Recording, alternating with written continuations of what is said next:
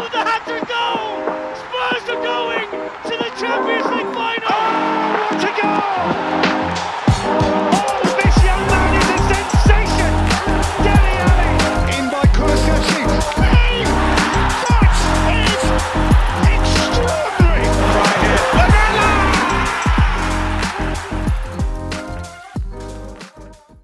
Und damit herzlich willkommen zur 20. Folge an der Lane.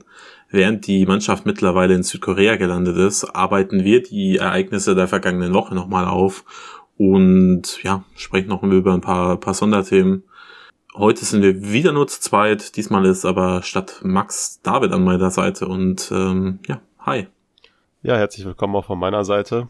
Ähm, du hast es schon gesagt, es war jetzt eine etwas ruhigere Woche. Ähm, wir machen ein kleines, kleines Update, was so passiert ist.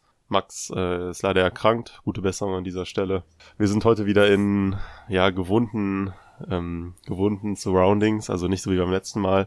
Bisschen schade eigentlich, aber dafür ist dann die die Soundqualität wieder wie gewohnt. Und ähm, ja, ich freue mich darauf, jetzt so ein bisschen über die Woche zu sprechen und auch die Korea-Tour noch ein bisschen zu previewen und über das erste Spiel am Mittwoch zu sprechen. Yes. In der letzten Woche ist eigentlich nicht so wahnsinnig viel passiert, dass äh, die, eigentlich zwei Sachen allen voran. Jack Clark hat den Verein verlassen, äh, ist zu Sunderland gegangen. Da gibt es jetzt nicht so wahnsinnig äh, viel zu, drüber zu berichten. Das Einzige, was man weiß, ist, dass es eine ja, relativ geringe Ablöse ist, die da, die sich dann wohl noch auf bis zu 10 Millionen steigern kann. Ich weiß nicht, ich wünsche ihm alles Gute. Ich bin mir, ich glaube jetzt nicht daran, dass, äh, dass wir die 10 Millionen jemals wieder äh, zurückbekommen würden, aber, aber ja, das einfach mal kurz als Update und was dann in den letzten Tagen natürlich passiert ist, ist, dass ähm, Longley den äh, zum Verein gestoßen ist und ja. Was hältst du vom Transfer? Ja, Bist wir du haben begeistert? Ja, ja, begeistert würde ich jetzt nicht sagen. Wir haben ja schon ähm, häufiger mal über Longley gesprochen. Das erste Mal, glaube ich, vor zwei oder drei Folgen, wo wir schon mal, als wir noch über die Innenverträge diskutiert haben, da hab, haben wir das noch mehr so als ja Außenseiteroptionen reingeworfen. Haben aber damals schon gesagt, es wäre wahrscheinlich okay. Dann wurde es immer konkreter, haben ja dann letzte Woche schon diskutiert und kamen eigentlich zu dem Schluss, dass es ein ganz smarter Transfer ist, aber jetzt keiner, der uns komplett äh, vor den Socken haut und wahrscheinlich auch eher in Richtung Backup geht. Was jetzt noch so ein bisschen erwähnenswert ist, wovon wir auch letzte Woche, was wir letzte Woche noch nicht wussten, ist, dass es sich jetzt aktuell nur um eine Leihe handelt von Barcelona. Aber man war eigentlich immer davon ausgegangen, dass es ähm, eine Leihe mit eben einer entsprechenden Leihgebühr von um die fünf bis sechs Millionen Pfund oder Euro, ich weiß es jetzt gar nicht genau, auf jeden Fall in einem einstelligen Bereich und dann nach diesem einen Jahr noch eine Kaufoption gäbe. Das ist jetzt nicht der Fall. Es ist nur eine Leihe und ähm, das ist insofern, finde ich, eigentlich ein bisschen schade, weil ich mir schon durchaus vorstellen kann, dass, oder ich hoffe es auch, dass Longley eine ganz ordentliche Saison spielt und er konnte. Ich bin da, um jetzt auch vielleicht ein bisschen eine Frage zu beantworten, bin da eigentlich schon sehr positiv. Und wenn er das dann tun würde, dann finde ich es halt schade, dass man dann nochmal mit Barcelona in Verhandlungen treten muss, die ja jetzt auch irgendwie mit ihrer aktuellen finanzie finanziellen Situation da gerade wahrscheinlich auch nicht der angenehmste Verhandlungspartner sind, weil die da ja alle Hebel in Bewegung setzen, um irgendwie, ich weiß nicht, es wirkt auf jeden Fall für mich, auf mich so. Insofern finde ich das ein bisschen schade, ehrlich gesagt. Bin da voll bei dir. Ich habe mir den Transfer die, äh, die letzten Wochen quasi relativ schön geredet. Ich dachte so, hey, wenn Conte den haben möchte und und der Meinung ist, dass das, dass er aus, äh, aus ihm einen guten Spieler wieder machen kann, dann why not? Vor allem mit dem Hintergrund, ja, du, äh, du leist ihn aus, hast eine Kaufoption und kannst dann ein richtiges Schnäppchen fahren, denn der hat ja, hat ja einen Marktwert von 60, 70 Millionen zwischenzeitlich bei, bei Sevilla gehabt. Und dementsprechend dachte ich, das, das ist ein richtig smarter Deal und äh, hätte dann gesagt, so vielleicht so eine 8 von 10, äh, 8 von 10 Transfer. Aber jetzt ohne die Kaufoption finde ich's schwieriger. Ich bin trotzdem der Meinung, dass er, um den Kader erstmal aufzufüllen, ein schon ein ganz ordentlicher Transfer ist, weil da, wir haben in der vergangenen Saison immer wieder darüber geredet, dass wir keinerlei Backup für Eric Dyer und Ben Davis haben. Und Longley kann dann theoretisch in beide Positionen erstmal so abdecken, kann, äh, kann da ein bisschen, bisschen für ein bisschen, für ein bisschen Konkurrenz schaffen, oder sorgen und ja, einfach, einfach ein bisschen mehr für Breite sorgen, aber ja, ohne die Kaufoption finde ich es einfach schade, weil es gibt quasi nur zwei äh, Szenarien. Entweder er ist eh schlecht, dann geht er da, äh, da zurück, oder er ist halt so gut, dass wir ihn verpflichten möchten und dann müssen wir, äh, müssen wir mit, mit Barcelona nochmal über eine Ablöse verhandeln und ja, weiß ich nicht. Ich glaube tatsächlich, dass der Deal sich jetzt relativ lang gezogen hat, weil ähm, Paratici unbedingt diese Kaufoption drin haben, äh, haben wollte. Weil eigentlich war ja seit irgendwie eineinhalb Wochen oder so klar, dass Longley äh, der neue Innenverteidiger erstmal wird. Aber hat sich der äh, dann ja trotzdem bis, äh, bis zum Mann ist er zur Mannschaft gestoßen, beziehungsweise Mittwoch, wann wurde er offiziell gemacht? Mittwoch, glaube oder also wir Mittwoch. nehmen jetzt oder am Donnerstag erst. Ich weiß gar nicht mehr, äh, also relativ spät. Ähm, Oder vielleicht sogar und- erst am Freitag. Ich weiß es gerade gar nicht. Wir nehmen am Sonntag auf und ähm, ich habe so ein bisschen. Also ich glaube Donnerstag oder Freitag. ja, also sehr spät, auch zu spät, um zum Korea-Squad äh, zu gehören. Dementsprechend war das so ein bisschen merkwürdig. Ich, es ist eine pure Spekulation, aber ich könnte mir vorstellen, dass da das ein Grund ist, warum es so lange gedauert hat, dass man gesagt hat, oh hey, okay, man möchte diese Kaufoption haben. Dann hat man irgendwann gemerkt, okay, die kriegt man nicht. Und dann hat man gesagt, dann machen wir es halt jetzt irgendwie so. Ja, in, am Ende, ich beschwere mich nicht über den Transfer, vor allem mit dem Hintergrund, dass Kulusewski und Bentancur jetzt bei Juventus auch nicht zu den Stars gehört haben und eigentlich ausgemustert waren und die jetzt bei den Spurs absolute Stammspieler sind und Säulen für die Zukunft. Dementsprechend könnte ich mir vorstellen, dass Longley auch sehr, sehr viele äh, Leute überraschen kann. Aber, weiß nicht, dass es keine Kaufoption gibt, das kotzt mich ehrlich gesagt, äh, gesagt so ein bisschen an, weil Ja. das war der Grund, warum ich mir diesen Transfer so äh, schön geredet habe.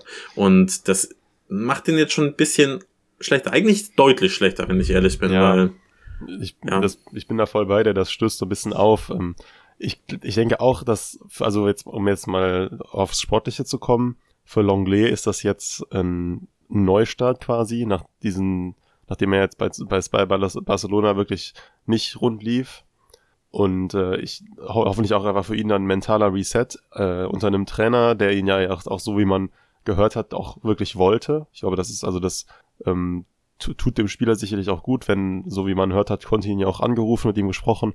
Man hat ja auch direkt schon gesehen in diesem Behind-the-Scenes-Video, was veröffentlicht wurde von seinem ersten Tag, wie er da mit Conte spricht. Von daher ähm, ist das jetzt eigentlich für ihn die perfekte Umgebung, sage ich mal, um zu alter Stärke zurückzufinden. Und ich hoffe, dass, das, dass er das schafft, denn ich, äh, ja, das war jetzt in den letzten Jahren so ein bisschen mehr Slapstick als Verteidigen. Und das hat ja auch äh, Max auf Twitter auch mal geschrieben, dass er, was weiß ich, wie viele Elfmeter verursacht hat und Karten und alles Mögliche. Das liest sich halt alles echt, echt nicht gut. Aber du, ich glaube, dass da nach wie vor ein guter Innenverteidiger drin steckt, der, der vor allem mit dem Ball am Fuß ähm, gute, äh, sehr, sehr viel Qualität hat. Von daher, ähm, wir können uns jetzt noch eine Stunde über diese fehlende Kaufoption ärgern, aber ich bin jetzt einfach erstmal gespannt, ihn zu sehen und ähm, drücke einfach ganz fest die Daumen, dass es klappt. Denn ich glaube, selbst, also wenn er jetzt, wenn er eine gute Saison spielt, dann ähm, und man dann geht man halt nochmal mit Barcelona in die Verhandlungen, aber die, also das wird dann ja auch keine astronomische Summe werden und ähm, dann kann man ihn vielleicht auch fest verpflichten. Von daher, ich freue mich jetzt erstmal auf ihn. Ich finde es halt ein bisschen schade, dass er jetzt nicht in Korea dabei ist. Das finde ich, also das ist halt auch noch jetzt eine ähm, Spätfolge von davon, dass sich der Transfer so lange gezogen hat. Das ist halt total dämlich, dass er jetzt wahrscheinlich erstmal zwei Wochen Individualtraining macht. Gibt es eine Ähm, Chance, am- dass er, äh, dass er nochmal äh, zur Mannschaft stößt in den nächsten äh, Tagen? Nee, weißt du das? Ich, ich denke nicht. Also ich, ich glaube, dass das geht, äh, das, da geht es halt einfach um Visa-Bestimmungen, Einreisebestimmungen nach Südkorea. Und ich kann mir vorstellen, dass die in Südkorea jetzt tendenziell, die sind jetzt wahrscheinlich nicht ultra streng, aber man muss auf jeden Fall länger als äh, 24 Stunden, also Longley ist ja am Freitag, hat er seinen Vertrag unterschrieben, nehme ich mal an, oder vielleicht schon am Donnerstag, okay. Und dann am Samstagabend ist die Mannschaft nach Korea geflogen und ähm, ich kann mir schwer vorstellen, dass man in so einer kurzen Zeit auch auch ein Fußballverein, der ja da wahrscheinlich irgendwie etwas mehr Hebel in Bewegung setzen kann bei den örtlichen Behörden, kann das wahrscheinlich nicht in so kurzer Zeit bewältigen. Da braucht man wahrscheinlich mindestens eine Woche Vorlauf, wie jetzt bei Richarlison oder so. Ja. Ist, ist tatsächlich ein bisschen schade. Natürlich hat er immer noch relativ viel Preseason vor sich, aber dass er jetzt beim in Korea nicht dabei ist, das, das ist natürlich sehr, sehr ärgerlich, weil ich glaube, dass Longley tendenziell jemand gewesen wäre, der diese Preseason unter, unter Content am meisten braucht. Ein Richarlison, der hat jetzt keine mentalen Probleme, also das klingt schlimmer als ich, äh, als ich meinte, also hat keine äh, Probleme im Selbstbewusstsein bei Longley wird das wahrscheinlich anders aussehen nach den vergangenen Saisons. Und ähm, es hätte ihm wahrscheinlich sehr viel Sicherheit gegeben, jetzt mit der Mannschaft zu trainieren. Und jetzt nicht dabei sein zu können, ist schade. Einfach schade. Ja. Aber genau. du hast es ja auch schon gesagt, es gibt noch andere Preseason-Spiele bei den Rangers. Gegen die Rangers ist er dann ja zu der Mannschaft stoßen, dann mit nach Israel reisen. Und ähm, ja, das, das, das äh, wird dann hoffentlich ausreichen. Es sind ja immer noch dann zwei Wochen bis zum, ich weiß gar nicht, wann die Mannschaft zurückreist aus Korea. So, ich glaube, gegen die Rangers geht's ja am 23. Das sind ja immer noch zwei Wochen bis zum Premier League Start, in denen ja wahrscheinlich auch nochmal intensiv trainiert wird. Von daher wird das hoffentlich ausreichen. Und ich, ich also ich sag mal so, wir werden da gleich noch drüber sprechen, wenn wir darüber sprechen, wer denn jetzt noch kommt. Aber ich hätte jetzt sowieso nicht gedacht, dass Longley am ersten Spieltag in der Startelf steht. Also von daher. nee, er muss ja auch erstmal äh, an Ben Davis vorbei. Der hat genau, ja eine ganz genau. ordentliche äh, äh, vergangene Saison gespielt.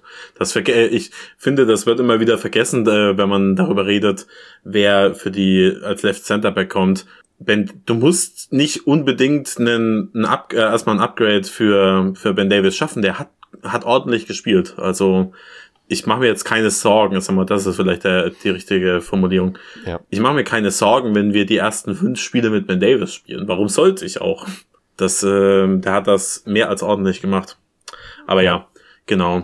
Äh, Longley ist da, keine Kaufoption, leider nicht in Korea dabei jemand, der definitiv nicht in Korea dabei ist und mal gucken, wie, äh, ob er überhaupt irgendwann dabei ist, ist Chad Spence, denn der Deal zieht sich brutal lang.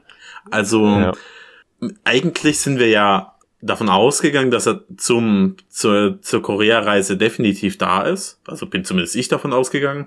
Mhm. Ich dachte, äh, dachte ehrlich gesagt, dass das, dass der Deal so äh, schon sehr, sehr weit ist und man ja quasi nur noch darauf wartet, jetzt irgendwie die letzten Details zu klären. Aber was man jetzt hört, ist, dass äh, Middlesbrough wirklich schon ja, frech, arge Forderungen frech. stellt.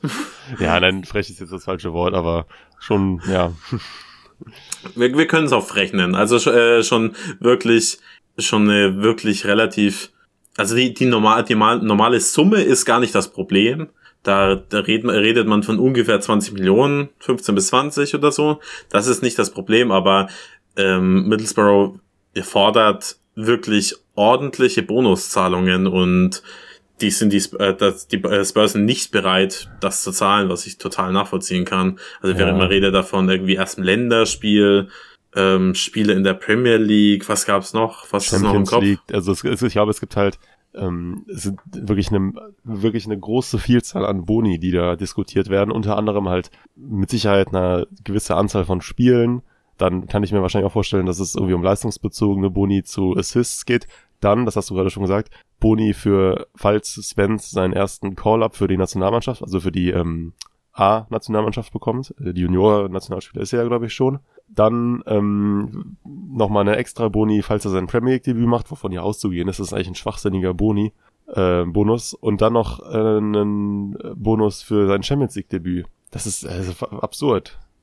Was, äh, ja. welche Forderungen von Bonuszahlungen sind, sind vielleicht die oder das, was die Bayern in den Money-Deal äh, einbinden wollten? dreimal Champions League und dreimal Ballon Tor. War das hier sogar in Folge? Oder? Ja, drei, drei Jahre Vertrag, dreimal, äh, dreimal Ballon d'Or. ja, ich, es ist, also, das ist ja so eine, das mit Spence, das ist so eine Transfersaga, die, die regt mich mittlerweile schon fast so sehr auf, dass ich den Spieler eigentlich mehr, gar nicht mehr haben will, obwohl ich ihn eigentlich eine Zeit lang total gerne haben wollte. Also ich, ja, es ist, dann gab es ja auch zwischenzeitlich letzte Woche, glaube ich, da hat Sessignon irgendwie unter so einem Instagram-Bild von Jet Spence geschrieben, you know what to do oder so, und dann so diese, diese vielsagenden Augen. Das war, dann sind die, äh, sind die ganzen ITKs auch wieder durchgedreht. Ähm, ja, und eine Sache, die mir jetzt auch noch in den Kopf, durch den Kopf gegangen ist heute Morgen, es hieß ja immer, dass Daniel Levy persönlich diesen Deal verhandelt mit diesem besagten Borrow Chairman, der da ja diese aberwitzigen Forderungen aufstellt. Jetzt ist natürlich Daniel Levy auch in Korea. Also, wenn das stimmt, dass Daniel Levy das verhandelt, dann passiert ja gerade sowieso nichts.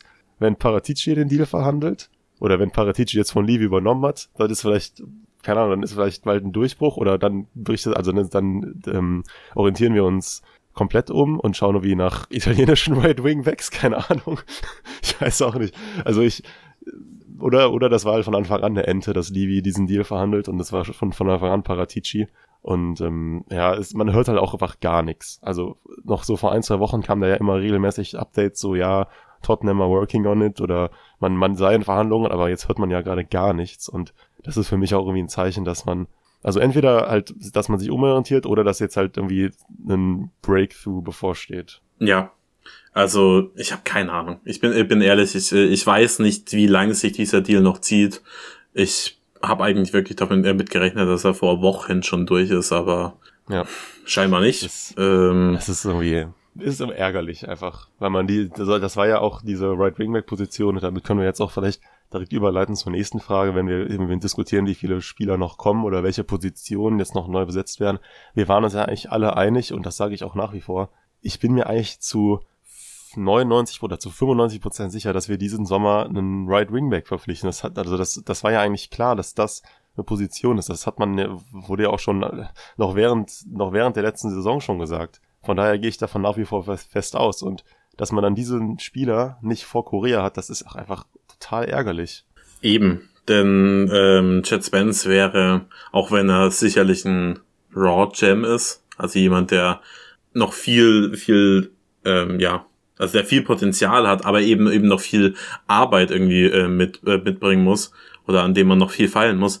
Genau der wäre ja für die Preseason, also für den wäre ja die Preseason mit am wichtigsten gewesen, zu wissen, ja genau das muss ich machen äh, in einem Contest-System, damit er damit er da gut reinpasst. Denn wenn du jetzt keine Ahnung was weiß ich, jetzt nehmen wir jetzt mal Reece James äh, als Beispiel, wenn du einen Weltklasse ähm, Rechtsverteidiger schon holst, der und der schon viel Erfahrung gesammelt hat, dann, dann muss, dann findet er sich in einem Top-Team auch schneller. Irgendwie, findet er schneller seinen Platz, aber Spence hat bisher nur, nur Championship gespielt. Und ja, sehr, sehr gut, aber eben Premier League ist nochmal was ganz anderes und Antonio Conte erwartet viel von seinen Spielern. Dementsprechend finde ich es einfach sehr schade. Und ich, ich wiederhole, ich war eigentlich, bin eigentlich davon ausgegangen, dass der Deal längst durch ist. Mittlerweile gibt es durchaus auch die Gefahr, dass er vielleicht gar nicht durchgeht. Also, dass er, dass die, wenn, wenn Middlesbrough von, nicht von den bon, äh, Boni abrückt, dann kann es ja durchaus sein, dass wir, dass wir auch, dass wir das einfach nicht zahlen wollen, weil auf was für eine Summe kann das denn dann hochgehen? 30 Millionen, 40 Millionen im schlechtesten Fall? Das ist komplett absurd für einen Spieler, der nicht mal bei Middlesbrough äh, äh, gut gespielt hat. Also äh, war ja nicht mal bei ihnen. Das äh, finde ich finde ich tatsächlich sehr frech. Aber ja, ja wollen wir mal kurz über über Alternativen reden? Was äh, was für Alternativen ist? Ich, ich muss ganz ehrlich sagen, dass ich jetzt also es gibt werden ja immer viele italienische äh, viele Namen aus der Serie A in den Raum geworfen. Molina, ja, glaube ich, heißt der gute Herr.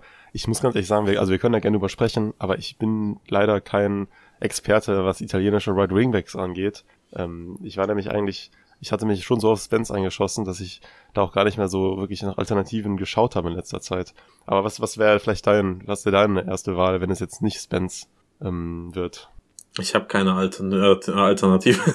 ich gucke gerade also meine Liste ja, durch und ich, ich, äh, immer, ich ich bin ja nicht müde geworden, immer wieder Hakimi in den Raum zu werfen, aber der ist natürlich astronomisch teuer. Aber dann wären natürlich alle Probleme mit einem Schlag gelöst. Aber das, das also das ist mir jetzt bewusst, dass das vollkommen realitätsfern ist, aber ich, man darf ja noch Träume haben. Ja, also zwischenzeitlich äh, gab es sicherlich eine Mini-Chance, aber da es jetzt äh, jetzt jetzt ähm, hört, dass dass äh, oh, wie heißt der, als der neue PSG-Coach Gaultier, ist das der? Gaultier, ja. ja ähm, wohl mit Dreierkette bzw. Fünferkette spielen möchte, dann ist natürlich Hakimi direkt einer der wichtigsten Spieler des Kaders. Und dann kannst du es komplett vergessen.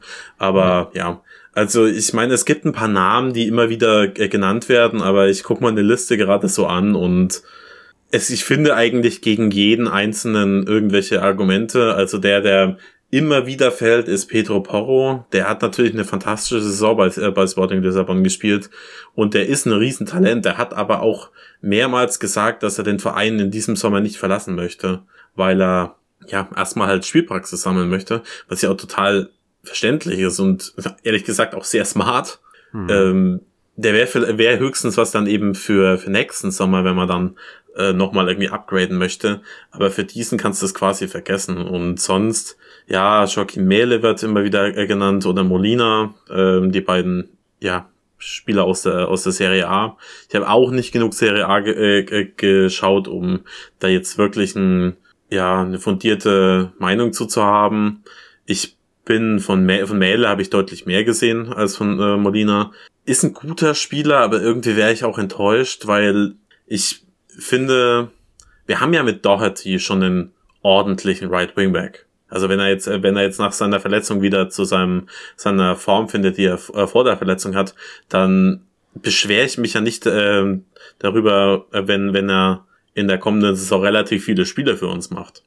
Aber de dementsprechend hätte ich halt irgendwie gerne einen Spieler, der viel Potenzial mitbringt oder eben einfach so krass gut ist wie Hakimi, was äh, unrealistisch ist, dass, äh, dass man ja, sich da keine Sorgen machen muss. Und dementsprechend hätte ich halt gerne lieber ein Talent und bei, bei Mähle sehe ich nicht so wirklich, wo er vom Potenzial noch groß hin soll. Vielleicht tue ich ihm da auch Unrecht, aber ich glaube nicht, dass in ihm noch ein Weltklasse-Spieler äh, schlummert. Und bei, bei Spence habe ich das, habe ich halt diese, diese Träume irgendwie, dass, dass, dass er wirklich ein richtig, richtig guter Right Wingback sein könnte. Sonst, ja, die Namen, die, die auch immer wieder, äh, also ein Name, der immer wieder fällt, ist, äh, fällt, ist Frimpong ja. von Leverkusen. Habe ich auch gerade hier ganz oben auf meiner Liste, sehe ich gerade. Ich habe das nochmal aufgemacht, das Dokument, das wir damals gemacht hatten. Ist, wäre definitiv spannend. Der ist allerdings auch erst vor, glaube ich, eineinhalb Jahren zu Leverkusen gegangen und äh, wird dementsprechend auch sehr teuer sein. Ja, und den Namen, den ich auch damals irgendwann mal genannt habe, ist Riedle Baku. Der hat eine furchtbare Saison bei, äh, bei, bei Wolfsburg gespielt, aber Wolfsburg war kollektiv wirklich grauenhaft. Ich könnte mir vorstellen, dass der in der nächsten Saison unter Niko Kovac wesentlich, wesentlich äh, besser spielt. Und ich glaube auch weiterhin, dass seine beste Position die der Wingback ist und eben nicht äh, er als Right Winger fast schon ein bisschen verschwendet ist.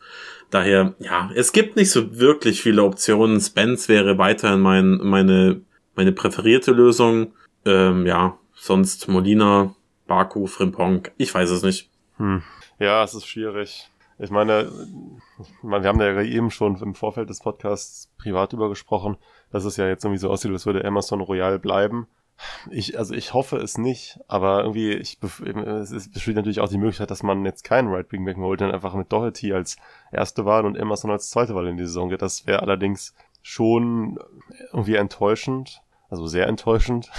aber ich, ich würde es Stand jetzt irgendwie nicht ausschließen. Ich hoffe, aber ich hoffe es nicht. Also ich kann mir nicht vorstellen, dass, äh, dass wir keinen Red, äh, Red äh, blah, ja, ich, keinen ich Right Wingback holen, aber ich auch nicht, aber äh, ja, es, die, das, das Problem ist halt, glaube ich, noch, ist es noch nicht mal das Problem, dass jetzt irgendwie Konto oder der Verein irgendwie das nicht wollen. Aber wir haben, wir sehen das ja auch gerade. Es ist einfach, der Markt ist einfach auch schwierig. Weil ich glaube, dass es gibt jetzt nicht so viele Spieler auf dieser Position, die auch irgendwie dann in das System passen, die geeignet sind. Und ähm, also man klar, man ist bereit, viel Geld auszugeben, aber man ist wahrscheinlich auch nicht bereit, so viel Geld, also quasi Hakimi-Dimensionen äh, auszugeben und man will auch jetzt vielleicht keinen jungen Spieler wie Spence halt komplett überbezahlen. Und wenn dann einfach die, die finanziellen Optionen, sag ich mal, sich nicht, also wenn die finanziellen Gegebenheiten nicht passen, dann ist man halt vielleicht dazu gezwungen, keinen Right Wing Back zu holen. Verstehst du? Ja, absolut. Ich denke, äh, denke aber, dass, äh, dass Spence irgendwie noch durchgeht. Äh, oder ich hoffe es zumindest. Ja.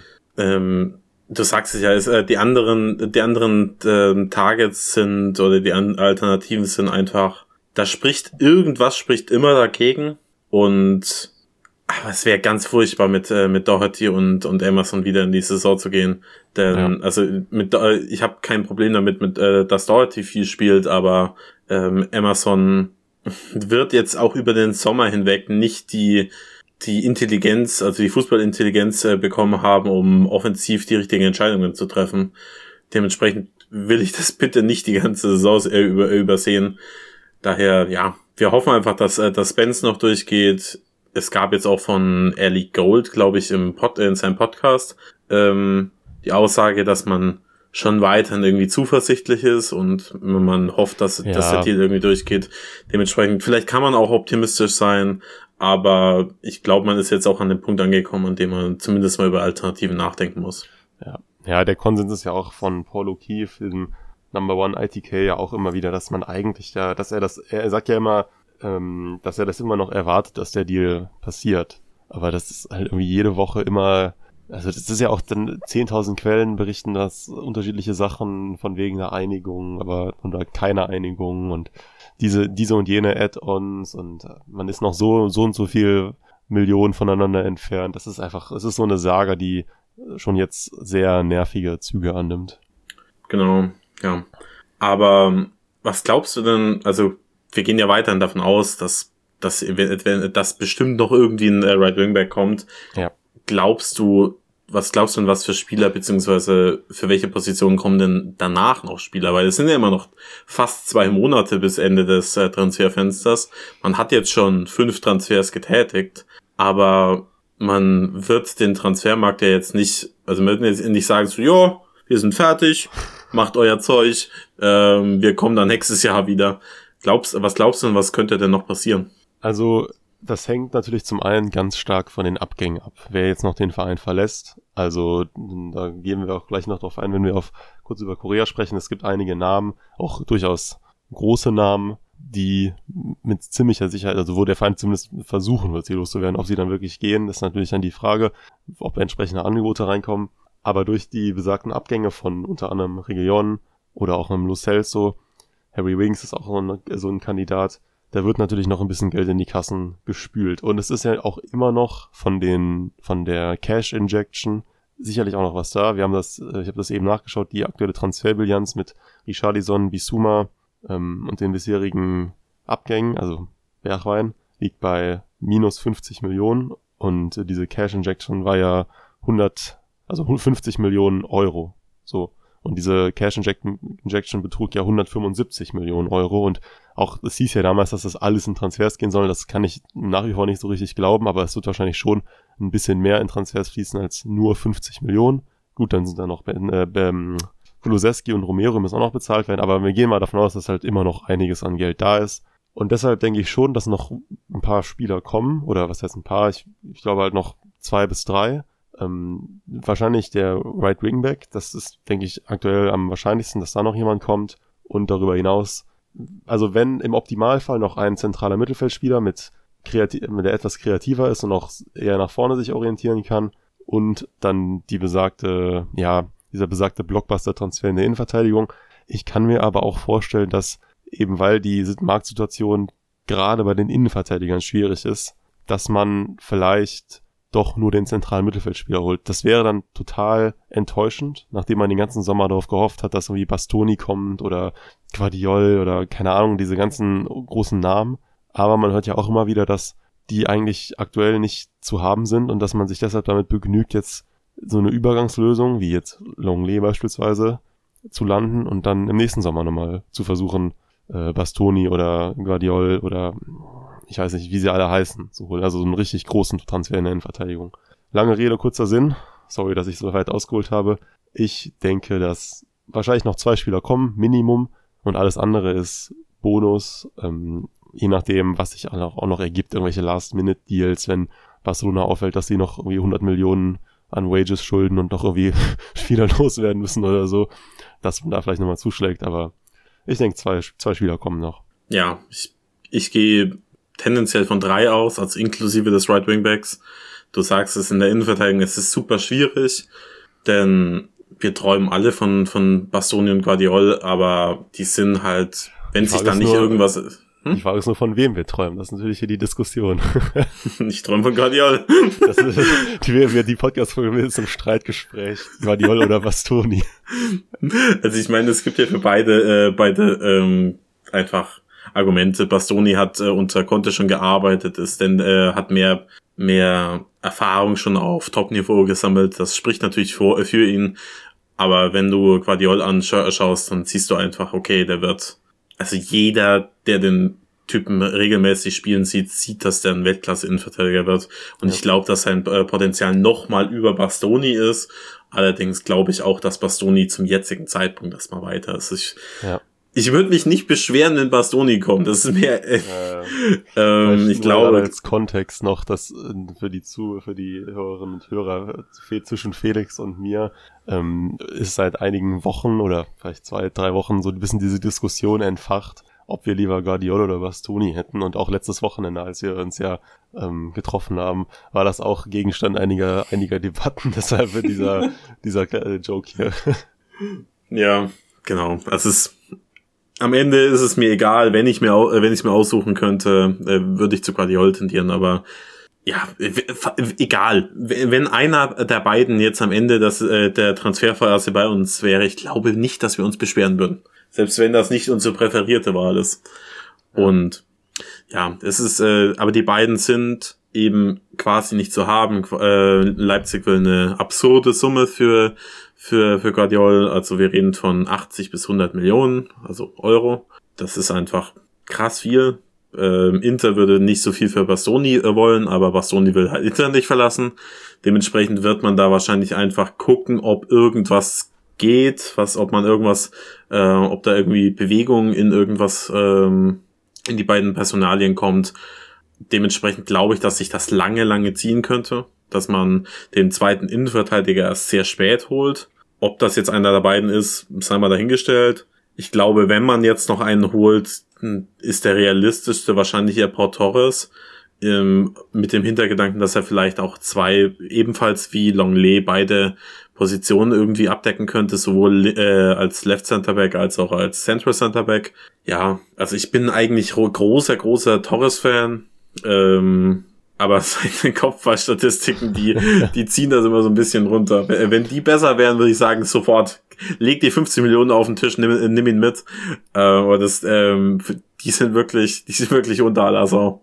Ich finde ja. diese, ich finde diese Torres-Personalie spannend, denn ich glaube, also ich zuerst mal, so wie man das ja irgendwie hört von den ITKs, ist er aktuell bei Tottenham jetzt nicht weit, sonderlich weit oben auf der Liste, einfach weil man auch, wie wir das ja schon zur Genüge diskutiert haben, auch identifiziert hat, dass er nicht so super in das äh, Profil, um wieder, um wieder das Wort zu verwenden, das Profil passt. Es ist für jetzt aber insofern interessant, weil ja Torres auch letztes Jahr hat, ist ja, wollte ja nicht zu den Spurs, weil er Champions League spielen will. Jetzt ist Villarreal nächste Saison in der Conference League. Und ich kann mir vorstellen, dass ein Spieler von noch seinem, dem Format Torres dann eigentlich sagt, dass er weg will. Also ich, da hört man ja irgendwie gar nichts. Ich, ich, ich finde das wie, also entweder fühlt er sich da sehr wohl oder er respektiert auch irgendwie den Verein sehr. Aber ich könnte mir gut vorstellen, dass er wechseln will. Dann hatte ich lange Zeit gedacht, dass Manchester United ihn vielleicht holt. Auch wenn die jetzt auch nicht in Champions League spielen, aber gut. Die wollen ja jetzt aber eher Martinez von Ajax, Manchester City, die wollen auch noch einen Innenverteidiger und haben ja auch, schauen sich ja auch immer Guardiol an, wobei der, ich glaube, dass das ähm, Preisschild sogar City abschreckt, so wie man das hört. Chelsea will noch Innenverteidiger, also eigentlich wollen ja fast alle englischen Top-Clubs Innenverteidiger holen. Ähm, aber keiner hat so wirklich Portores auf der Liste, so wie man das zumindest von den aktuellen Medienberichten hört. Also Chelsea will ja auch irgendwie Kunde oder die Licht vielleicht. Äh, und insofern, ja, vielleicht wird das doch nochmal was, auch wenn ich jetzt mittlerweile mich eigentlich schon wieder von ihm verabschiedet hatte. Ja, ich habe mich davon eigentlich auch verabschiedet. Also ich, es sah ja zwischenzeitlich sehr, sehr, sehr gut aus und dementsprechend bin ich, äh, sind wir alle davon ausgegangen, dass er kommt, aber ja, ich weiß auch nicht. Ich, ähm, die, es ist ein Rätselraten in der Innenverteidigung. Ich glaube, da müssen wir einfach alle Geduld haben. Natürlich kannst du, äh, man kann auch noch andere Spieler da irgendwie hinschieben und sagen, okay, vielleicht äh, kommt die, äh, kommt der Spieler, vielleicht kommt der Kulibali oder so, aber ja, ich gl glaube nicht, dass wir hier die perfekte Lösung finden. Das Einzige, was ich glaube, ist, dass der Transfer von Longley irgendwie so ein bisschen darauf hindeutet, dass man eigentlich nur Bastoni oder Guardiol haben möchte und eben nicht auf Spieler wie äh, Indika oder Incapia ähm, schielt. Ja, ich glaube, dieser Incapia, also ich, das soll jetzt nicht despektierlich gemeint sein, aber ich kann mir echt nicht vorstellen, dass man da beim Hotspur Way, dass da Paratici und Livi sagen und sich irgendwie Hincapia Highlights reingezogen haben. Also sorry, der ist sicherlich ein interessanter Spieler, aber meiner Meinung nach nichts für Tottenham. Keine Ahnung. Vielleicht bin ich aber auch irgendwie ein bisschen biased. Ich weiß nicht. Also Also Potenzial ich hab hat ihn, er ich hab schon. Ihn ja, ich habe ihn ja gesehen, Anfang des Jahres war ich ja mm, in Leverkusen im Stadion und da hat er mich wirklich nicht überzeugt. Also wirklich gar nicht. Vielleicht war es einfach nur ein schlechtes Spiel. Ich habe jetzt dann seitdem nicht mehr so viel gesehen. Äh, deshalb kann es gut sein, dass ich dabei ist, bin, aber ich weiß nicht. Würde mich auch überhaupt, überhaupt nicht ähm, irgendwie exciten, der Deal. Es wäre halt ähm, quasi auch das Gegenteil von dem, was, was Antonio Conte haben möchte. Also er hat ja davon geredet, dass man Spieler kaufen soll, die ready sind, die, die bereit sind, in der Premier League zu spielen. Und Sinkapie ist in der Bundesliga noch sehr, sehr, sehr, sehr wackelig. Also der hat Potenzial, aber er ist kein, kein Spieler, bei dem du sagst, ja, der kann jetzt ähm, Starter in der Premier League sein, schon gar nicht bei einem Top-Club. Und dementsprechend will ich ihn auch nicht unbedingt haben. Ich würde mir jetzt natürlich nicht beschweren, weil er durchaus Potenzial hat, aber wenn man noch einen Left Center Back äh, kauft, der nicht Guardiola oder Bastoni heißt, dann würde ich jetzt zu einem Dika tendieren, aber ich glaube auch der wird äh, spielt jetzt oder ist kein ist es zumindest nicht weit oben auf der Liste. Dementsprechend ja. Aber lass die Innenverteidiger mal abhaken. Wir haben Unmengen an, äh, an Zeit schon investiert in den vergangenen Folgen, um, um darüber zu diskutieren. Ich glaube äh, nicht, dass wir da eine Option oder eine perfekte Lösung finden. Aber wir werden auch für die nächste Position wahrscheinlich keine, äh, keine äh, Top-Lösung finden, aber lass da trotzdem mal drüber reden, denn da Eriksen jetzt wahrscheinlich zu, oder relativ sicher zu Manchester United wechselt, ähm, wird er für die Spurs definitiv keine Option mehr sein. Wir sind aber auch der Meinung, dass im besten Fall noch ein Spieler für die Offensive oder für Kreativität ähm, gekauft werden muss. Ähm, Mhm. Und dementsprechend, ja, hast du da irgendjemanden auf der Liste, der vielleicht so im zentral-offensiven Mittelfeld oder bestenfalls auch auf dem Right, äh, also rechten Flügel agieren kann, ähm, wenn Kulusewski mal ausfällt? Puh. Also, es ist keine leichte Frage. Das ist so ähnlich wie bei Jet Spence. Man hatte sich schon so auf Eriksen eingeschossen. Es wäre irgendwie einfach so diese romantische Lösung gewesen, dass man irgendwie gar keinen anderen Spieler wollte. Jetzt ist Eriksen mit ziemlicher Sicherheit bei Manchester United. Ähm, und man steht so ein bisschen da, irgendwie man sucht nach einem offensiv orientierten Mittelfeldspieler und ein Name, der dann natürlich irgendwie sehr hervorsticht, weil er auch noch ein weiteres Kriterium, was ganz hilfreich ist, erfüllt, nämlich die Homegrown-Quote, ist James Madison. Ich würde lügen, wenn ich sagen würde, dass ich den Transfer liebe, weil einfach Madison finde ich so ein nicht so cooler Typ. Fußballerisch sicherlich top und auch wahrscheinlich sehr aufregend, den bei den Spurs zu sehen, was der machen könnte. Hat ja auch eine super Saison gespielt. Ähm, also das ist, denke ich, definitiv äh, eine, eine Option. Ich kann mir auch vorstellen, dass der Verein sich das zumindest mal anschauen wird. Wen ich auch sehr cool fände, der allerdings vielleicht jetzt nicht rechts auf dem Flügel spielen könnte oder eher einfach ein zentraler Mittelfeldspieler ist, aber auch mit guten, ähm, guten Werten nach vorne. Aber eher noch so ein Allrounder ist äh, Fabian Ruiz von Neapel. Ich weiß auch, dass Max den ziemlich cool findet. Ähm, der hat noch ein Jahr Vertrag bei Neapel, ist 26, super Werte in allen Bereichen, hat, ähm, lass ich mich gerade schauen, ich hatte es eben offen, diese Saison äh, irgendwie sieben Tore, fünf Assists, äh, sieben Tore, vier Assists in der Liga, war allerdings auch ein paar Spiele lang verletzt und in der zweiten Saisonhälfte dann irgendwie bisschen, nicht mehr so gut in Form wie in der ersten Saisonhälfte. Den fände ich richtig cool. Zumal er auch, wie gesagt, nächstes Jahr läuft sein Vertrag aus und man könnte vielleicht, also der Marktwert liegt bei, glaube ich, 50 Millionen, könnte man vielleicht einen ganz guten Deal machen. Er will aber wohl, wie ich jetzt vermehrt gelesen habe, eigentlich nach Spanien wieder. Also das Spiel ist ja auch ein spanischer Nationalspieler, will wieder zurück in die Heimat und jetzt vielleicht nicht tendenziell nach England. Das ist aber ein Spieler, mich schon sehr, ähm, den ich schon cool fände, aber du hast es ja auch schon mal angemerkt, Mittelfeldspieler, so zentrale Mittelfeldspieler haben wir eigentlich genug. Und streng genommen ist er auch einer. Und während Madison ja eigentlich doch schon eher so die klassische, der klassische zentral-offensive Mittelfeldspieler ist. Ja, bei, bei Fabian ist es halt die Frage, wer in Spanien könnte sich ihn denn leisten oder hat Bedarf. Bei Barca ganz bestimmt nicht. Real sehe ich auch nicht, weil die sind im zentralen Mittelfeld wirklich komplett absurd besetzt. Also jetzt mal äh, kurzer Real Talk. Ich glaube, ich, ich bin mir nicht sicher, ob ich jemals eine Mannschaft gesehen habe, die auf, äh, auf einer Position so gut besetzt sind. Die haben Modric, Groß, Casemiro, Chuameni, Kamavinga und Valverde. das ist, das ist komplett absurd. Also dementsprechend wird er da auch nicht hinwechseln. Ähm, und dann halt so Atletico ist halt die einzige Option noch, die eben von den Top äh, Top ähm, Mannschaften, dass ich weiß nicht, ob es da Gerüchte gibt ähm, zu Atletico, das könnte ich mir zumindest in einem gewissen Rahmen noch vorstellen.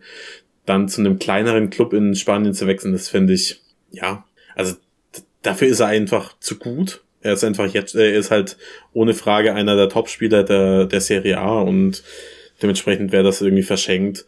Ich würde mich absolut nicht beschweren, wenn er zu den Spurs geht, aber es, äh, ich glaube halt nicht, dass wir noch einen wirklich klassischen zentralen Mittelfeldspieler holen, da ich jetzt, ich glaube, denn der nicht, also die nicht zustande gekommene Verpflichtung von Eriksen deutet meiner Meinung nach darauf hin, dass wir schon primär im, im 3-4-3 spielen und nicht im 3-5-2. Und dementsprechend glaube ich halt, dass wir entweder einen zentral offensiven Spieler äh, verpflichten oder jemanden, der dann sowohl offensiv spielen kann, als auch irgendwie als Right Winger. Und das, das ist halt Fabian einfach absolut nicht. Ja, James nee, Madison stimmt. kann das, äh, kann das in einem gewissen Rahmen schon, obwohl ja seine Äußerungen den Spurs und vor allem Gareth Bale gegenüber jetzt nicht dafür sorgen, dass ich äh, in Freuden springe, falle, wenn, wenn der Name genannt wird. Aber obwohl er natürlich ein fantastischer Spieler wäre. Vielleicht holen wir da diesen Sommer auch einfach keinen Spieler und holen uns einfach nächstes Jahr einen Kunku. Ich würde mich nicht beschweren. Ähm, der hat ja eine Ausstiegsklausel. ähm, nee. Ich, ich glaube, so wirklich realistische Namen gibt's gar nicht. So jemand wie Madueke oder so, der immer wieder Ja. mal genannt wird, äh, wäre vielleicht eine Option. Ist jetzt aber auch jetzt- keiner, keiner Hätte ich der, auch gesagt. ja, also äh, zumindest niemand, der, der diese klassische Passkreativität mitbringt, dass er auch mal, ja, irgendwie ein tiefstehendes Team irgendwie aufbrechen kann. Ähm, ja, bei Lyon spielt noch äh, spielt halt Paketa, der äh, soll jetzt auch den Verein verlassen dürfen, wenn ordentliches Angebot reinkommt. Der, das wäre vielleicht interessant. Ich habe jetzt nicht so viel Lyon gesehen in der vergangenen Saison, äh, aber zumindest genug, um sagen zu können, dass er schon ein guter Spieler ist. Ich, äh, ich ihn definitiv bei den Spurs auch nehmen würde. Ich aber irgendwie mich dann fragen würde, so, okay, das war's. Also, das ist der Spieler, den ihr unbedingt haben wolltet, deswegen habt ihr Eriksen aufgegeben. Weiß ich nicht, Mhm. äh, diesen Gedanken habe ich bei ganz, ganz vielen Leuten. Ja. Ähm, meine präferierte Lösung, und das ist hau, hau, also wirklich zu, sagen wir mal, 97% Wunschdenken, weil ich den Spieler so unfassbar liebe, ist äh, Nicolo Saniolo von, äh, von der Roma. Ich bin seit Jahren einfach nur verliebt in, in, in diese Spieler. Es ist wirklich, er ist, er ist ohne Probleme in den Top 10 meiner Lieblingsspieler weltweit, wahrscheinlich Top 5 sogar. Ähm, ich sehe natürlich auch, dass das Risiko bei ihm mit seinen Verletzungen möglicherweise dazu führt, dass man ihn nicht holen soll, äh, sollte. Aber ich glaube, wenn, wenn man jetzt mal das ausblendet und man wüsste, dass er, ähm, dass er fit bleibt, dann glaube ich, dass Saniolo die perfekte Lösung wäre, um, um jetzt nochmal, ja, Kreativität und ein bisschen Tempo reinzubringen in die, in die Offensive, denn er spielt ja hauptsächlich als Right Winger, ähm, aber ist eben auch in der Lage, mal ein bisschen tiefer zu spielen. Und ja, ich liebe ihn, ich liebe ihn wirklich über alles. Ich glaube sogar, ähm, vorausgesetzt, der wechselt nicht zu den Spurs, wovon man ausgehen kann. Ich glaube, ich kaufe mir sogar ein Roma-Trikot nächstes Jahr ähm, äh, mit ihm hinten drauf. Ich, ähm, ja. Aber das sind wirklich, das sind wirklich nur, nur ganz grobe Gedanken. Ich glaube einfach, dass wir noch einen Spieler für die Offensive brauchen, da es ja weiterhin danach aussieht, dass Brian Hill den Verein verlässt, hoffentlich auf Leih- Leihbasis. Und dann wäre man ja mit Richarlison und Lukas wieder sehr, sehr dünn offensiv besetzt. Dementsprechend glaube ich, dass ein Spieler, der Minimum in die Offensive stoßen kann, wenn er auch vielleicht eher im zentraloffensiven Mittelfeld beheimatet ist, definitiv noch kommt. Wer das ist, ich habe keine Ahnung. Ja, also Madison hat Vertrag bis 2024, Marktwert von laut Transfermarkt von 50 Millionen Euro. Er hat letzte Saison 13 Spiele über rechts gestartet von 52 insgesamt. Das heißt, äh, es ist sicherlich, also er ist ein, er ist ein zentral offensiver Mittelfeldspieler, kann aber vielleicht, ich weiß nicht, ob er in dem 3-4-3 auf der rechten Position kann bestimmt auch klappen, kann aber auch schief gehen, weiß ich, kann ich jetzt nicht so genau beurteilen. Ich fände es, je mehr ich über nachdenke, desto mehr finde ich den Deal eigentlich schon cool, weil er einfach, er ist schon ein sehr, sehr versatiler Offensivspieler. Und ähm, er ist halt auch homegrown. Und auch wenn wir eigentlich in der letzten Folge gesagt haben, dass die Spurs jetzt nicht so viel Probleme bekommt, das ist vielleicht noch auch irgendwie eine Sache, die man erwähnen könnte, eine News aus der letzten Woche. Äh, Tanganga wird womöglich verliehen an Bournemouth. Da haben wohl Gespräche stattgefunden. Und das wäre ja auch dann ein Homegrown-Spieler, der wegbricht. Und insofern wäre wär das wahrscheinlich eine ganz gute Lösung, aber ich, ich bin auch, also da ist ja keiner so richtig schlau aktuell und ich lasse mich einfach überraschen. Ähm, vielleicht holen wir auch keinen zentralen Mittelfeldspieler mehr und einfach noch irgendwie einen großen Innenverteidiger. Man, man weiß es nicht. Ich bin auf jeden Fall gespannt. Ja, also ich meine, wenn, wenn wir in die Saison gehen mit Lukas Moura, Richarlison und Brian Hill, dann, äh, also als Backups quasi für die Offensive, dann fände ich das auch okay. Also, aber wenn, wenn Brian Hill den Verein verlässt, dann äh, finde ich es dann wiederum sehr dünn, weil jemand wie Troy Parrott wahrscheinlich auch verliehen wird. Aber ja, lass mal, lass mal äh, über Korea reden ja. und denn wir haben ja schon angeschnitten, dass einige Spiele den Verein wohl verlassen werden und das hat sich nochmal verdeutlicht, denn der die Mannschaft, die mit nach Korea gereist ist, äh, wurde ja auch bekannt gegeben und da fehlen gewisse Namen und zwar relativ große. Also ja. Joe Roden, der ist aufgrund von von einer Erkrankung, keine Ahnung welcher, ähm, der ist doch total häufig krank. Da war doch noch mal irgendwie was vor ein paar Monaten, wo der auch krank war und dann nicht da. Am letzten Spieltag war der glaube ich auch krank. Und bei, also der hat irgendwie, vielleicht hat er nicht so ein, vielleicht das Immunsystem irgendwie Probleme oder ich weiß nicht, keine Ahnung. Der ist vielleicht häufig krank, habe ich das Gefühl. Vielleicht arbeitet er dann nebenberuflich äh, im Kindergarten. Ich glaube, er kann ja nämlich sagen, da, da ist man wirklich durchgehend krank. ähm, ja, ich, ich, ich weiß nicht. Also bei ihm ist ja auch davon auszugehen, dass er den Verein verlässt, ob jetzt auf Leihbasis oder permanent. Dementsprechend hat's mich jetzt nicht. Ich habe erst gedacht, als ich gelesen habe, dass Roden nicht auf der Liste ist, okay, wird halt verliehen oder verkauft. Aber anscheinend ähm, fehlt er aufgrund von, von einer Erkrankung. Ähm, die anderen vier Namen, relativ großen Namen, die fehlen, sind äh, Gio Lo Celso, Tongin Dombele, ähm, Regilon und Wings ich denke, bei, bei Wings, Los Celso und Dombele überrascht uns jetzt nicht so wahnsinnig. Bei Wings einfach, weil ich glaube, äh, die Gespräche mit Everton und Co. wohl relativ weit schon sind und man davon ausgehen kann, dass sich der Deal jetzt nicht so lange zieht. Dementsprechend, ja. Ich habe da irgendwann mal was gelesen, dass Lampert ihn nicht will, aber ich weiß nicht, ob das, ähm, das vertrauenswürdig war. Kann ich nicht, kann ich nicht einschätzen, was das für eine ich, Quelle war. Ich auch nicht, aber ist mir egal, was Lampard will, der ist kein guter Coach. ähm, ähm, der soll überstimmt werden. Ähm, ja, ich, ich weiß auch nicht. Also ich äh, bei Wings äh, denke ich einfach, dass man in der nächsten Woche oder so vielleicht mit dem Transfer rechnen könnte. Ähm, die anderen beiden, Dombele und Lo Celso, da weiß ich nicht, wie weit die Deals da fortgeschritten sind. Allerdings bin ich da der Meinung, also das habe ich glaube ich auch schon mal erwähnt, dass ich der Meinung bin, dass ein elementarer Baustein für die erfolgreiche Rückrunde unter Conte war, dass man diese beiden Spiele abgegeben hat und inklusive ähm, der Lehrli dann auch, weil erst dadurch ein gewisses Teamgefüge oder ähm, möglich war, weil Spieler wie Lo Celso und Dombele machen einfach Unruhe, nicht weil sie irgendwie also die machen passiv Unruhe, nicht, dass sie, dass sie aktiv dafür sorgen, aber es sind einfach so große Namen, die halt dann keine Spielzeit beko äh, bekommen, dass, dass halt immer irgendwie äh, Unruhe mit dabei, mit im Spiel ist. Und dass die beiden nicht dabei sind, wundert mich überhaupt nicht. Ich hoffe wirklich, dass man beide noch permanent abgeben kann in diesem Sommer. Bei Ndombele habe ich da weniger Hoffnungen. Aber ja, die einzige Personalie, die ein bisschen überrascht, ist Sergio Reguilon, denn der hat jetzt nicht so wahnsinnig gut gespielt unter Conte. Ich habe mich mehrmals darüber aufgeregt, dass er vorm Tor einfach zu schwach ist, da nicht die Nerven hat. Aber ja, er, es war, er war jetzt kein Spieler, wo ich, äh, bei dem ich gesagt habe, ja, lass ihn daheim, den brauchst du nicht. Wenn jemand wie Emerson mitfahren äh, äh darf, dann darf das Reguilon in meinen Augen auch. Die einzige, ja. die einzige Theorie, die ich da, die ich da habe, ist, ja, dass äh, vielleicht da auch ein, relativ, äh, also ein Deal schon relativ weit ist und man sagt, es lohnt sich einfach nicht mehr, aber das ist pure Spekulation.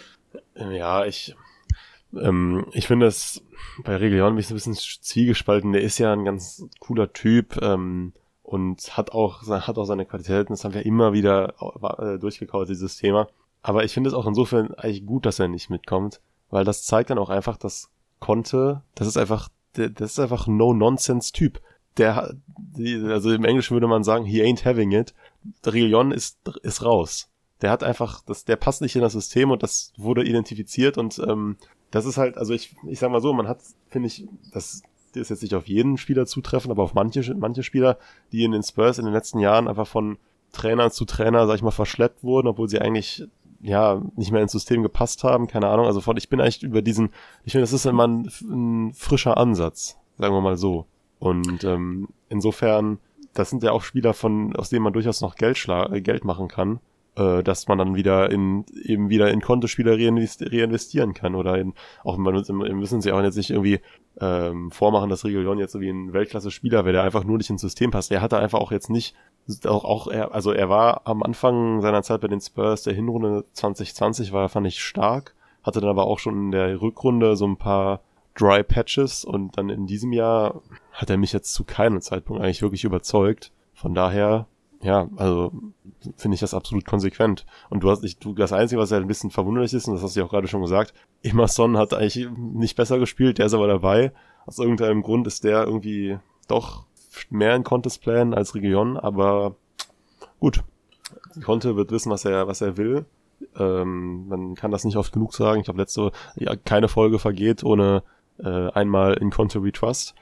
aber das kann man ja auch wieder perfekt anwenden. Ich bin mal gespannt, welche Rolle äh, Emerson diese Saison spielt. Vielleicht geht er ja auch noch. Also vielleicht hat man ihn jetzt auch nur mitgenommen, weil halt man, weil es jetzt irgendwie noch nicht so klar ist, ob er bleibt und man kann ihn halt irgendwie auch einfach nicht, also bei Region ist es ja offensichtlich schon sicher, aber bei Emerson, wenn das so ein bisschen so diese, dieser Ansatz, so ja, wenn was, wenn ein gutes Angebot kommt, dann kann er gehen und wenn nicht, dann bleibt er, ähm, dann ist es halt auch irgendwie vielleicht, ja, bisschen hart, ihn dann einfach zu Hause zu lassen. Also das kann man, glaube ich, nicht machen.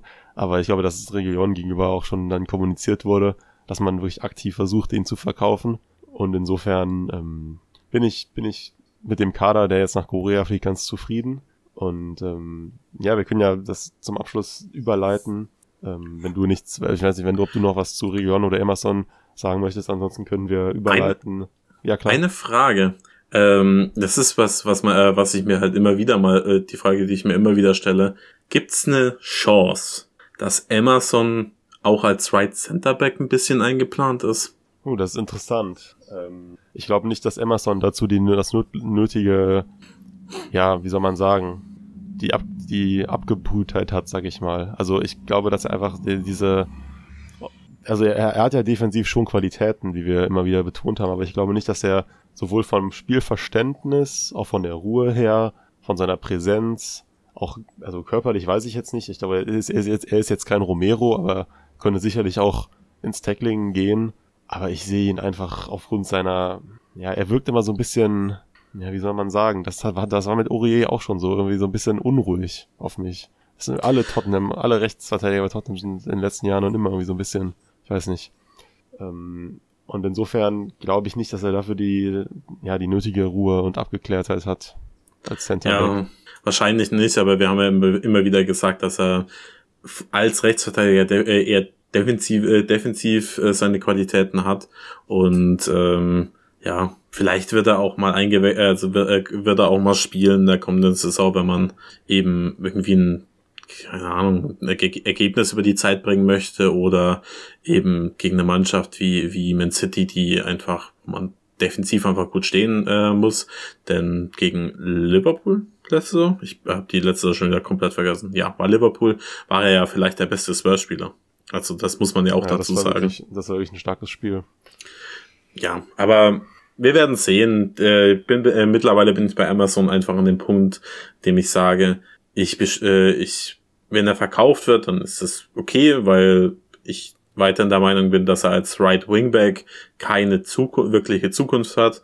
Wenn er aber bleibt und irgendwie ein Squad Player ist, dann beschwere ich mich jetzt nicht, dann ist das schon okay.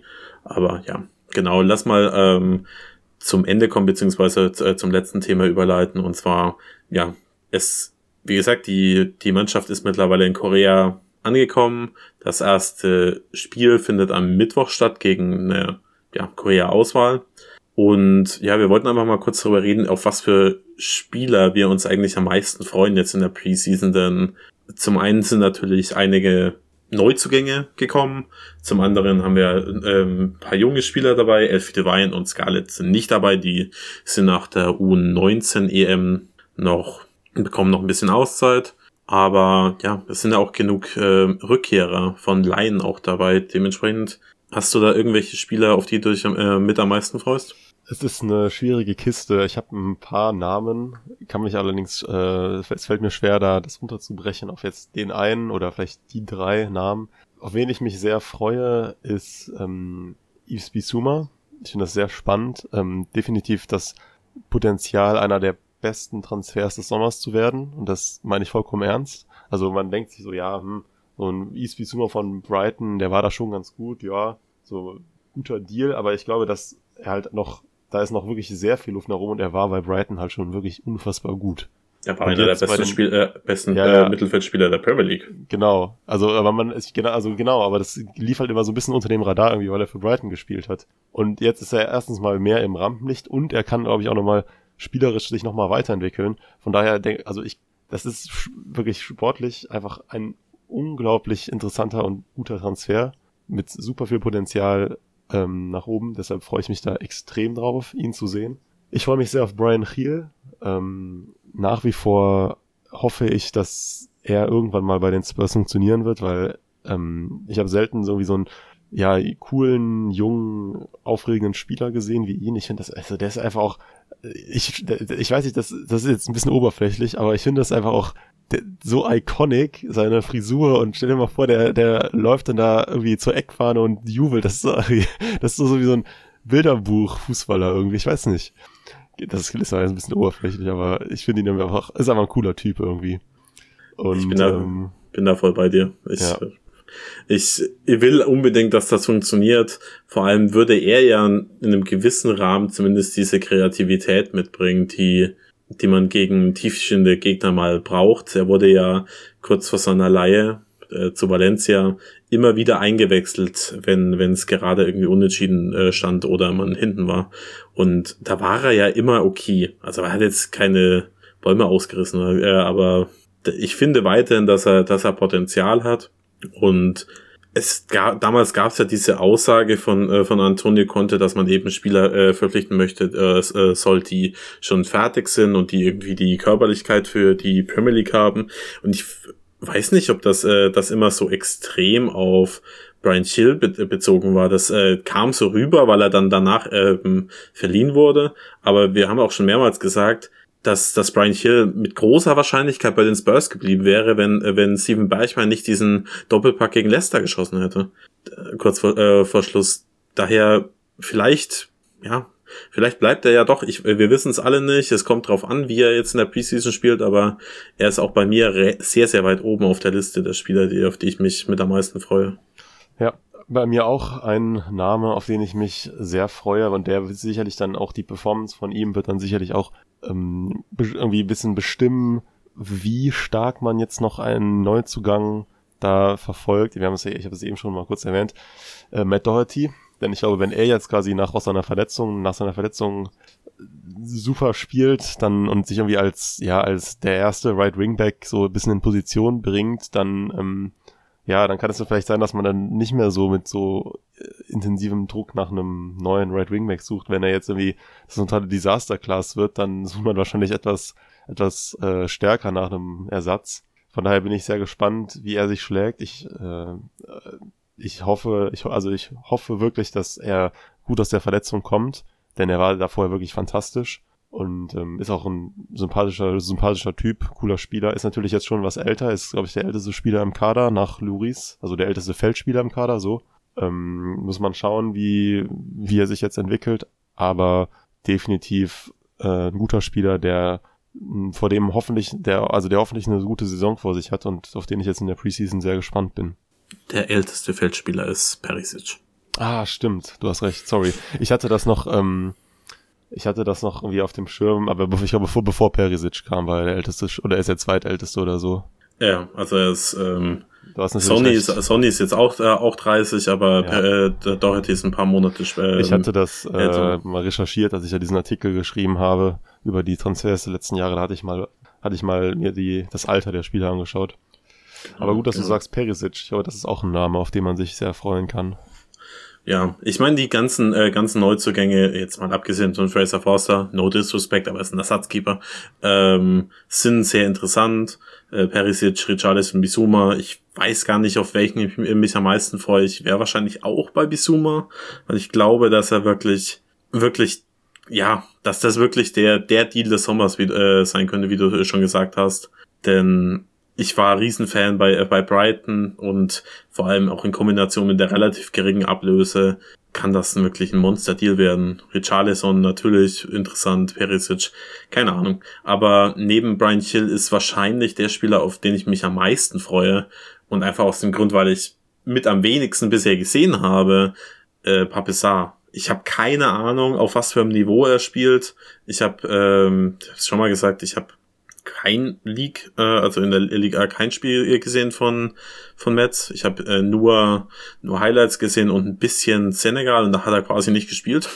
Das heißt, ich ähm, meine mein komplettes Wissen über diesen Spieler äh, besteht aus äh, Ellie Gold, äh, Gold Lone Watch Videos und ähm, und YouTube Highlights. Daher mal gucken. Ich äh, ich bin einfach ja, er ist halt wirklich wie ein like a new signing. Also er ist halt wirklich das erste Mal da und man wird sehen, ob er nochmal verliehen wird, ob er oder ob er vielleicht überzeugen kann, denn das Potenzial scheint er ja definitiv zu haben, Jo. dass er auch jetzt schon irgendwie eine Rolle spielen könnte. Das stimmt, das ist auch ein super, super interessanter Name. Ah, ich bin, ich bin einfach super gespannt. Ich freue mich auf Mittwoch, dann geht's endlich, endlich äh, wieder los, auch wenn es nur so ein, ja, so ein Showmatch ist. Ich glaube, am Mittwoch werden auch, dann wird auch kräftig durchgewechselt werden und das Spiel nicht ganz so ernst genommen werden, wie jetzt vielleicht dann gegen ähm, Sevilla, ja das zweite Spiel. Da wird's dann, wird's dann vielleicht schon etwas, ja, etwas ernster an die Sache rangegangen. Aber das am Mittwoch ist ja so ein, ein gegen so eine K-League-Auswahl. Äh, so. Ja, da erwarte ich dann eher noch, da wird wahrscheinlich mehr der, die Show im Vordergrund stehen rundherum als das Fußballspiel. Aber es ist natürlich trotzdem schön, einfach, einfach die, die Mannschaft in Aktion zu sehen.